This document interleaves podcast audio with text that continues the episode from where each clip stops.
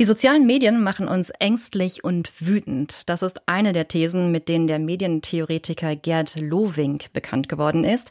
In den vergangenen Jahren hat er immer wieder untersucht, wie sich das Internet, wie sich die sozialen Plattformen der Silicon Valley Konzerne auf die Nutzerinnen und Nutzer auswirken. Programmierte Traurigkeit nannte er das damals.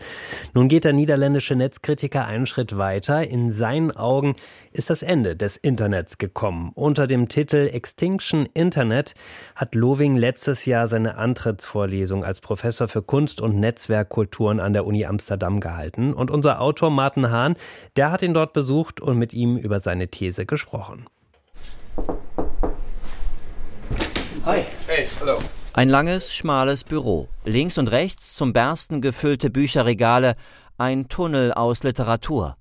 Hier arbeitet Gerd Lovink, Professor für Kunst und Netzkultur an der Fachhochschule von Amsterdam oder wie er selbst sagt, Medientheoretiker, Aktivist und Netzkritiker. Seit 30 Jahren macht sich Lovink Gedanken über das Internet. Ja, als wir vor 30 Jahren angefangen haben, Unsere Idee war eigentlich, das Internet fortzusetzen als eine öffentlich-rechtliche Infrastruktur und, und nicht so sehr ein freier Raum für Silicon Valley Kapital. Auf dem Tisch liegt Lovings neueste Veröffentlichung, ein kleines Büchlein, ein Essay. Der Titel Extinction Internet, die Auslöschung des Internets. Viele glauben nicht daran weil sie glauben, dass diese Optimalisierung einfach gut ist und immer weitergeht. Aber das Problem mit dieser Informationstechnologie und die komplexen Systeme ist, dass sie nicht immer weitergehen. Die stürzen zusammen. Aus verschiedenen Gründen, nicht? Draußen auf den Straßen Amsterdams wischen und swipen, streamen und liken die Menschen munter weiter. Keine Apokalypse in Sicht. Aber Loving schreibt, The breakdown is real. Der Zusammenbruch ist echt. Aber wo? Ja, was kaputt gegangen ist, ist natürlich die, die Vorstellung, dass man diese Datenflüsse, die Informationsflüsse anders organisieren kann. Und dass man sie anders gestalten kann mit ganz anderen Ideen, dass es nicht äh, unbedingt über Werbung finanziert werden muss. Unsere kollektive Vorstellungskraft sei auf der Strecke geblieben, die Vorstellungskraft, das Netz neu zu denken, neu zu programmieren, uns von den Plattformen und ihrem Überwachungskapitalismus zu befreien.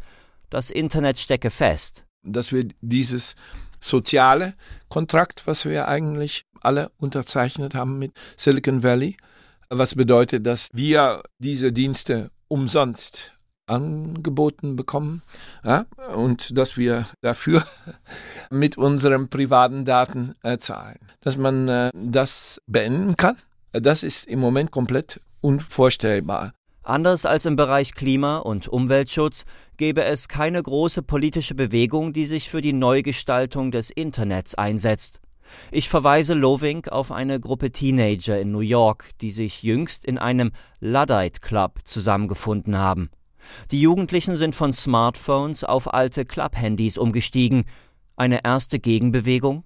Das ist keine Gegenbewegung, sondern das ist eine Vorbereitungsbewegung.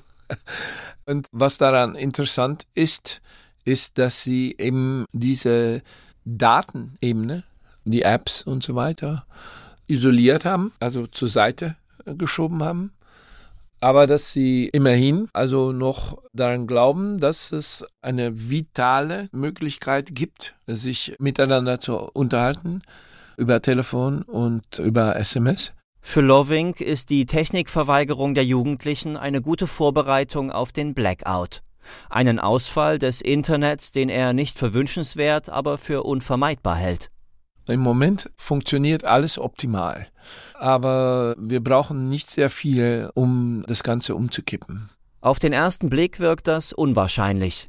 Das Internet ist überall, drahtlos integriert in jeden Aspekt unseres Lebens. Doch genau das hat uns eines vergessen lassen, glaubt Loving. Das Internet beruht auf einer physischen, verwundbaren Infrastruktur. Tiefseekabel, Datenzentren, Sendemasten. Der Krieg in der Ukraine zeigt, wie schnell Stromnetz und Internet Bomben zum Opfer fallen. Und auch auf den Shetlandinseln nördlich von Schottland fielen im Herbst 2022 tagelang Telefon und Internet aus. Grund war ein durchtrenntes Tiefseekabel, das die Inseln mit dem schottischen Festland verband. Der Vorfall ließ viele Länder aufhorchen. Vor allem Norwegen ist da äh, sehr, sehr weit schon und die haben diese Überwachung mit äh, Kriegsschiffen in der Nordsee in den letzten Monaten äh, kräftig äh, ausgebreitet.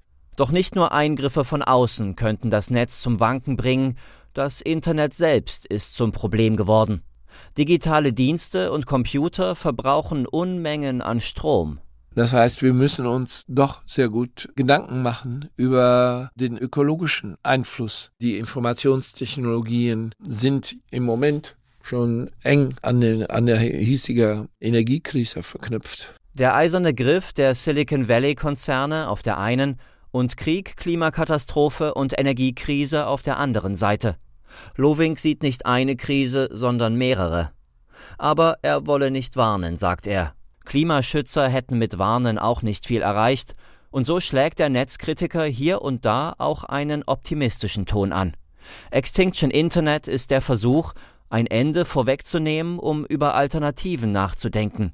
Das Internet als öffentlich-rechtliches Gut, dezentrale Netze, ein Fokus auf Offline-Freundschaften statt auf die Wachstumslogik heutiger sozialer Netzwerke.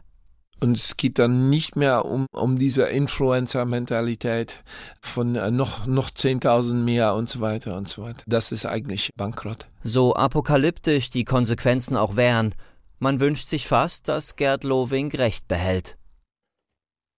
Martin Hahn über Extinction Internet, das neue Buch von Netzaktivist Gerd Loving, in dem er sagt, dass das Internet schon lange nicht mehr die Lösung ist, sondern ein Problem, von dem sich die Menschen abwenden.